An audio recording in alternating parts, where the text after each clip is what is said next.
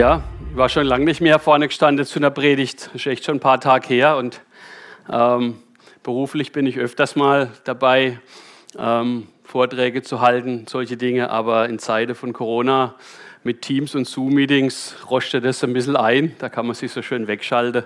Genau, insofern ähm, ja, muss ich mich noch ein bisschen anarbeiten. Ja, vielen Dank, Johannes. Er hat mich vor kurzem gefragt, ob ich Freude habe, am Karfreitag zu predigen. Ja, habe ich gedacht, tolle Frage, ne? An christliche Kreise an Karfreitag Freude zu zeigen. Naja, ist vielleicht nicht gerade so toll, wenn der Herr ans Kreuz gegangen ist für uns. Aber sei es drum, ich habe dann kurz überlegt und habe gedacht, hm, Karfreitag, okay, das ist abends, nur eine Predigt, ich muss nicht zweimal vor, sau gut. Ja? Also insofern habe ich gedacht, da kommt der Praktiker in mir raus und jawohl, Johannes, ich mache das. Und jetzt habe ich die Ehre, heute Abend hier vorne zu stehen und euch ein bisschen was zu erzählen, was ich so vorbereitet habe. Ja, der Karfreitag steht am Ende der 40-tägigen Fastenzeit und ist zugleich auf vielen Tagen, wo sie selber fasten, wo sie vielleicht weniger essen und äh, denken, ja, muss man langsamer heute. Aber der Karfreitag erinnert uns auch an das, Le an das Leiden und Sterben Jesu und der Tag, der Karfreitag, es war ein Tag, der alles verändert hat. Der Tag hat vermutlich begonnen, wie alle anderen Tage auch, doch am Ende des Tages war an dem Karfreitag, als Jesus starb, nichts, wie es vorher auch war. Und wir denken da besonders auch ans Kreuz, an das leidvolle und qualvolle Sterben von Jesus am Kreuz. Und dieses Leiden und Sterben hat auch ein Stück weit mit uns was zu tun, denn er war mit uns in Solidarität und hat es zu unserem Heil, zu unserem Segen gemacht. Und Apostel Paulus hat in seinem Römerbrief so formuliert, Gott jedoch zeigt seine Liebe zu uns gerade dadurch, dass Christus für uns gestorben ist, als wir noch Sünder waren. Ja, der Jesus ist für uns gestorben, für unsere Sünden und stellvertretend für uns alle ist er ans Kreuz gegangen, hat sich kreuzigen lassen. Nils, jetzt bräuchte man die erste Folie dann. Ah, ist schon da, sehr gut. Ich habe keine Augen hinten, aber kann ja rüber gucken. Ja, ein Symbol für seine, für seine Liebe und sein Leiden zu uns ist sicherlich, oder sein Leiden zu uns ist sicherlich Dornenkrone. Und die Forscher sind sich nicht einig, ob und was das für eine Krone damals gewesen war. Die einen sagen, es war eine Krone aus dornigen Disteln, das Unkraut wächst damals oder wächst auch heute noch in Hülle und Fülle. Ich denke, diejenigen, die einen Garten haben von uns äh, und manchmal da schaffen müssen, die sehen manchmal auch so dornige Disteln, äh, die man entfernen muss. Aber so eine Krone aus Disteln verursacht in der Regel kaum Verwundungen. Es tut zwar ein bisschen weh, wenn man sich dann ritzt, aber so richtige Verwundungen gibt es keine. Aber so eine Dornenkrone aus Disteln ist auch eine ziemlich jämmerliche Krone, eine Spottkrone. Und andere Forscher denken vielleicht an die Zweige des syrischen Christusdorn. Das ist ein großer Strauch mit spitzen Dornen, die schon etwas gefährlicher sind.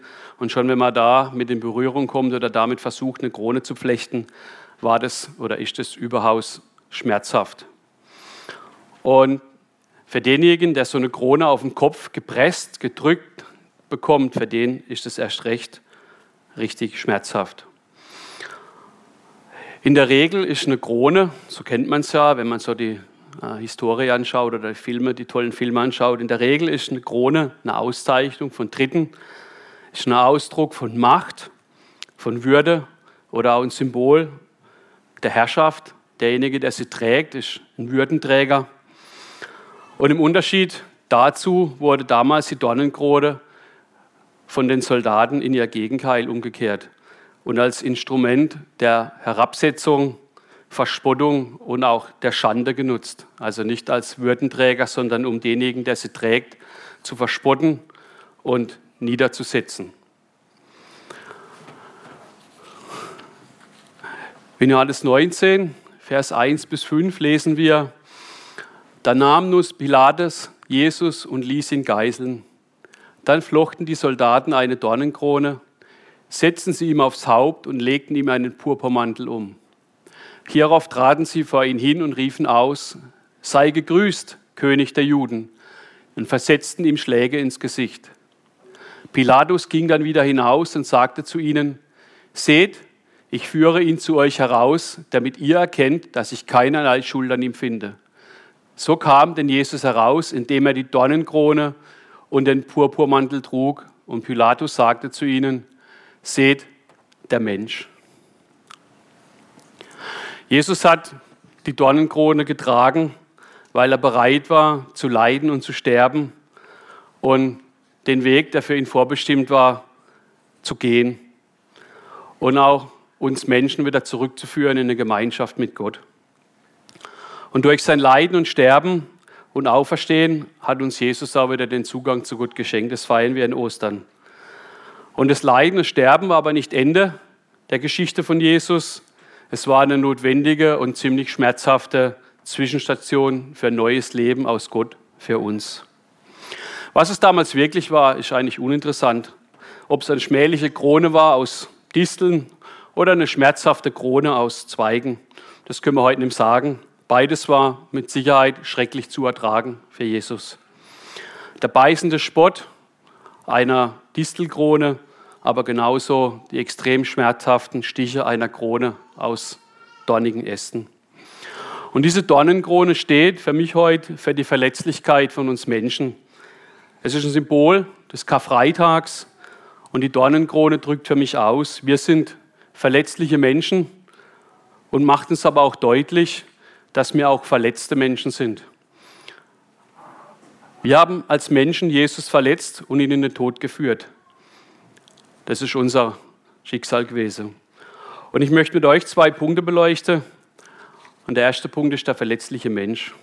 Gerade in diesen Zeiten in der Corona-Pandemie haben sich viele Begriffe neu definiert, neu erfunden worden. Und es wird von sogenannten vulnerablen Gruppen gesprochen. Das Adjektiv vulnerabel kommt aus dem Latein und bedeutet verwundbar oder verletzlich. Und vulnerable ist der Begriff für Verletzlichkeit, Verwundbarkeit. Und gemeint sind damit sicherlich auch die etwas Schwächeren unter uns, die Verletzlichen, die kranken Menschen, die anfällig sind, aufgrund ihres Alters vielleicht oder auch Vorerkrankungen. Ähm, vor allen Dingen sind es einfach auch die Älteren unter uns, vielleicht unsere Eltern, Großeltern, vielleicht auch wir selbst, die vulnerabel sind. Und gerade in der Pandemie, die uns seit zwei Jahren richtig beschäftigt und für Unruhe sorgt und deren Mutanten, deren Namen man gar nicht zählen kann, wie viele Varianten das es gibt, ähm, wird auch vermehrt die jüngere Generation davon betroffen sein. Und uns wird immer wieder bewusst in der Pandemie, wie verletzlich und verwundbar der Mensch doch ist. Wir sind körperlich verwundbar, aber wir sind auch seelisch verwundbar. Man kann das mit Sicherheit über einen kurzen Zeitraum von sich wegschieben, seine Verwundbarkeit, seine Verletztheit oder kaschieren. Kosmetika glättet bekanntlich manche Falten des Lebens und die Nivea-Werbung suggeriert, es gibt für alles eine Lösung. Doch da sind in diesen Zeiten die vielen Menschen, die mit oder an Corona gestorben sind. Das sind die vielen Leute, die Helfer, Pflegekräfte in den Krankenhäusern, Pflegenheimen, die in dieser Zeit an ihre Grenzen stoßen, am Limit sind, körperlich und seelisch ziemlich erschöpft. Uns treibt vielleicht auch die Sorge um den Arbeitsplatz um, um unsere Familien, wie es weitergeht. Und ich glaube, da dringt mancher Stachel tief in unsere Seele ein durch diese Krise. Und deshalb steht auch die Dornenkrone als Symbol für den verletzlichen oder wie ich es vorhin schön neudeutsch gesagt habe, wenn man das nicht vergesst, vulnerablen Menschen. Manchmal möchte man doch einfach wegsehen, am Leid vorbei, gerade in der jetzigen Zeit auch mit dem Krieg in der Ukraine, der gerade tobt, den Flüchteten und den grausamen Bildern, den man manchmal sieht. Man denkt, ja, nee, ähm, man möchte im Fernsehen lieber was Schönes sehen. Nein, das Fernsehen soll lieber Dinge zeigen, die uns Spaß machen, weil man weiß, schreckliche Bilder können einen traumatisieren und einen auch beschäftigen. Zeigt lieber was Schönes, was Fröhliches, ähnlich wie ähm, der Tatort oder Rosamunde Pilcher. Ja. Man kann den Tatort anschauen, da geschieht meistens was Schreckliches, oder man kann sich auch Rosamunde Pilcher anschauen, da geht es meistens immer gut aus, zumindest glaube ich zumindest, genau. Also da kann ich immer einschalten auf fünf Minuten Verschluss, das geht immer gut aus, egal wie es vorher war. Aber würden wir dem Leben damit gerecht werden? Ich glaube es eigentlich nicht, weil ein Leid ist auch ein Teil unseres Menschseins. Das Leben ist ein Geschenk, was einem aber auch manchmal zur Last werden kann. Manchmal so stark, dass es Menschen gar nicht tragen wollen oder können, dass es einem so schwer vorkommt, dass es auf seinen Schultern liegt und man es einfach nicht mehr tragen kann. Und Leben ist oft Leid und Lust zugleich. Jetzt bräuchte ich die nächste Folie. Aber im Kinderbuch vom Janusz, die Eltern von uns kennen vielleicht noch den Janusz, da steht, O Bär, sagte der Tiger, ist das Leben nicht unheimlich schön? Sag, ja, sagte der kleine Bär, ganz unheimlich und schön. Leben ist unheimlich schön, ja manchmal auch unheimlich, aber auch schön zugleich. Jesus kann, oder das Leben kann wohlfühlend sein, es kann sich richtig toll anfühlen, man kann sich richtig dran aufgehen, aber zugleich kann es auch ziemlich schmerzlich sein. Brauchen wir die nächste Folie. Und mittendrin ist dieser Jesus mit seiner Dornenkrone als Bild für uns verletzliche Menschen. Und wenn ich Jesus so sehe, glaube ich an einen Gott, dem Leid ziemlich nahe gehen kann, der sich mitfühlt, der mit uns kämpft, der mit uns leidet, der mit uns bist. Er ist ein leidensfähiger Gott, an den ich glaube. Unverletzlich sein, unverwundbar sein, das ist gar nicht sein Ding. Er ist keiner, der wegschaut oder nicht spüren könnte, was wir erleben in unserer Zeit. Der nicht fühlen kann, was uns widerfährt und Glaubt mir, kein Schicksal ist ihm gleich. Er kennt uns. Er ist der verletzliche Gott, dem man begegnen kann, dem ich begegnen möchte. Und der dich auf dem Weg der Heilung auch befreien kann. Aber wichtig wird sein, wie du mit dem umgehst, der dich verletzt hat. Bei Jesus lernen wir das, was wichtig ist. Als er unschuldig am Kreuz hing, betete er, Vater, vergib ihnen, denn sie wissen nicht, was sie tun. Wenn wir Gott an Weihnachten als Mensch feiern, dass er Mensch wurde, dann wurde er am Karfreitag in Jesus am Kreuz ein verletzlicher und verletzter Gott. Aber Karfreitag lässt uns glauben, lässt mich glauben, Christus steht an unserer Seite, er sieht unsere Verletzungen, innerlich wie äußerlich, er sieht unsere Leid und er sieht auch unsere Schwäche. Und gerade in solchen Momenten ist Jesus Christus ziemlich nah. Der Donnenmann hilft uns, den verletzlichen Menschen in uns und auch in anderen zu sehen, aber auch zu akzeptieren. Und das ist, glaube ich, ein großes Problem in der heutigen Zeit.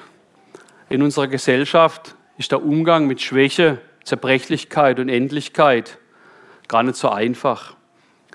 Zu versagen, Schwäche zu zeigen, Leid zu zeigen. In einer auf ähm, Erfolg getrimmten Gesellschaft kommt es kaum vor. Immer höher, immer weiter. Ich kann ein Lied davon singen, ich arbeite im Vertrieb, ähm, bekomme das in meiner Arbeit auch zu spüren. Da zählt der Ertrag vor dem Mensch immer weiter, immer schneller. Ähm, da hat man gar keine Chance durchzuatmen, sondern man muss schon schauen, dass man gleich wieder weitergeht und den nächsten Auftrag an Land zieht. Aber ich darf auch mal durchhängen. Ich darf auch mal mich hängen lassen. Ich darf auch mal schlecht drauf sein. Schwäche zeigen. Auch mal sagen, nee, ich habe, mir geht es einfach nicht gut. Ich, ja, bin so, wie ich bin. Keiner muss stärker sein, wie er, sich, wie er selber ist oder wie sich geben muss. Keiner muss sich stärker geben, wie er eigentlich ist. Wir sind keine Übermenschen. Wir sind keine, die Jungen kennen es, Avengers, Spider-Mans oder Hulks oder andere Superhelden, die man so kennt aus seiner Geschichte. Ne? Die Eltern haben vielleicht andere Superhelden, da war es der, der, John Wayne oder was auch immer. Ne? Ja.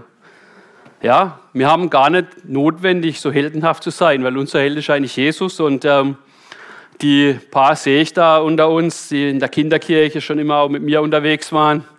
Annika, die erinnern sich vielleicht noch, von wir gesungen haben, Gott ist stark, Gott ist stark. Und Jesus ist unser Held. Ne? Und das ist genau so. Ja? Jesus ist unser Held. Du musst nicht der Held sein. Du kannst deine Wunden zeigen. Jesus zeigt sie uns auch. Bleib berührbar. Lass dich, lass, zeig dich, bleib berührbar. Bleib menschlich, empathisch. und mitfühlend, auch mit deinen Mitmenschen. Zwar macht Schwäche zeigen angreifbar und verletzlich, aber irgendwie macht es einem auch sympathisch und empathisch. Und es können aus Verletzungen auch neue Möglichkeiten entstehen. Verletzlichkeit oder Schwäche zeigen ist auch eine Voraussetzung für Empathie, für Solidarität, die man braucht, gerade in der heutigen Zeit, für Freundschaft und Liebe und auch für unseren gesellschaftlichen Zusammenhalt. Verletzlichkeit braucht aber auch Mut, Mut, so zu sein und sich so zu zeigen, wenn wirklich ist, sich nicht zu verstellen, sondern sagen, ja, mir geht es nicht gut, ich bin verletzlich, irgendwie habe ich da was in mir, was einfach auch da nicht so gut drauf ist. Und die Dornenkrone zeigt uns aber auch, wir sind verletzende Menschen. Gott hat uns bestimmt, einfach auch für die Schwächeren unter uns, für diejenigen, die uns brauchen, einzutreten, ihnen zu helfen. Und oft begeben wir uns dabei selbst in Gefahr. Manchmal liest man es ja oder sieht es im Fernsehen, dass Menschen anderen helfen und selbst verletzt werden. Obwohl sie nur helfen wollten, werden sie angegriffen, werden verletzt. Aber diese Verletzungen, die müssen auch nicht immer körperlicher Art sein, dass man blutet oder sich irgendwie, ähm, irgendwie ganz tötet. Es kann auch der Tritt fürs Schienbein sein. Dabei war man gar nicht auf dem Bolzplatz oder am Kicken. Es war die Besprechung mit dem Nachbarn. Es war ein Stich ins Herz. Es tut auch weh, aber es war kein Messer dabei, sondern es war einfach nur die schnippische Bemerkung eines Bekannten. Es war ein Schlag ins Gesicht. Das ist schmerzhaft. Doch auch wenn keine Faust im Spiel war, war es die schonungslose Kritik von jemand anderem einem gegenüber. Die Dornenkrone, das ist der Hohn und Spott, der Jesus in dem Moment trifft. Und wir, wir Menschen verletzen Jesus genau in diesem Moment auch. Er wird zur Schau gestellt. Er wird erniedrigt, misshandelt und missbraucht. Die Jugendlichen unter, heute, unter uns würden es heute Mobbing nennen, wenn andere einem zur Schau stellen oder verletzen oder auch vielleicht misshandeln oder missachten. Und die Menschenrechtler würden es als Diskriminierung bezeichnen. Und manche schauen zu, manche schauen weg oder gehen einfach vorüber. Und sie interessiert es eigentlich nicht, was da passiert. Und Menschen verlieren dabei eigentlich auch ihre Menschlichkeit. Und es bleibt auch nicht aus, dass wir Menschen in unserer Umgebung auch nicht mit der nötigen Achtung oder Respekt gegenüber behandeln, die einem dem zusteht. Und wenn wir ehrlich sind, so geht es mir manchmal auch, überschreiten wir auch Grenzen anderer. Manchmal gar nicht in böser Absicht, wie ich es vorhin gesagt habe, der Tritt vors Schienbein oder der Schlag ins Gesicht. Und bei dem einen oder anderen kommt dann dabei ein Rachegefühl hoch das nach Vergeltung schreit, sagt, ja, oh, aber dir zeige ich es jetzt, ah, das machst du nicht noch einmal mit mir. Ne? Und der andere, der ist verbittert, zieht sich zurück, redet nicht mehr, resigniert und kommt einfach gar nicht und lässt sich nicht blicken. Ja, wahrscheinlich auch, um sich selbst zu schützen, um nicht nochmal verletzt zu werden. Durch Rache sich zur Wehr zu setzen oder einfach verbittert sein und Schmerz verdrängen, das ist nur eine Lösung, die kurzzeitig einfach auch hält.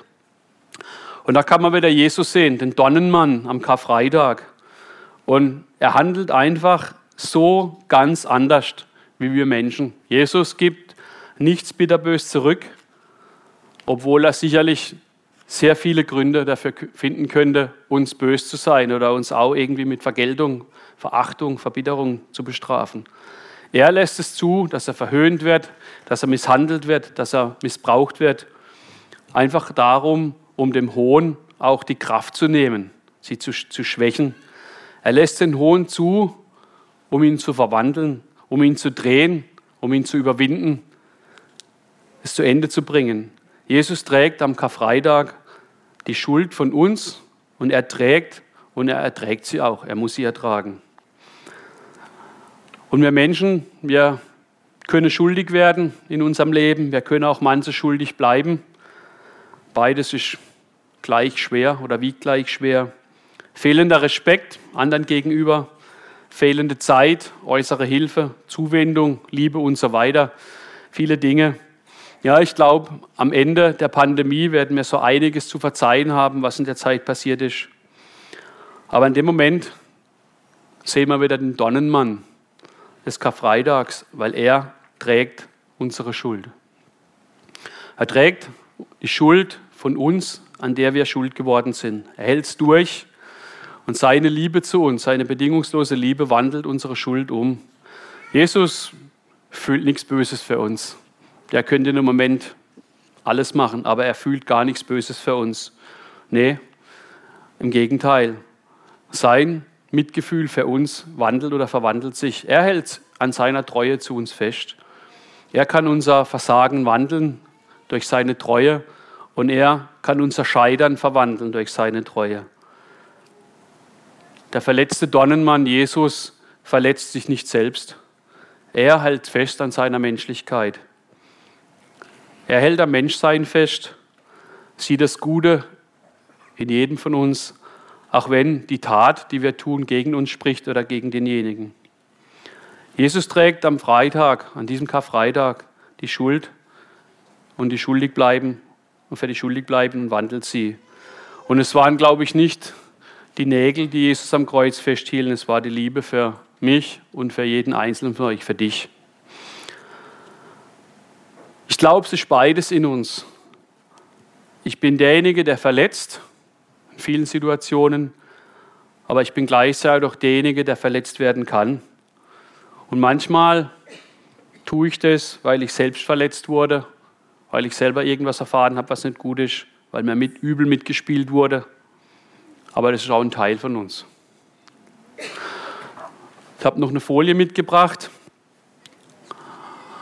Ich hoffe, ihr könnt es erkennen. Vor vier Jahren ungefähr, 2018, hat es mächtig gebrannt in Paris, Notre Dame.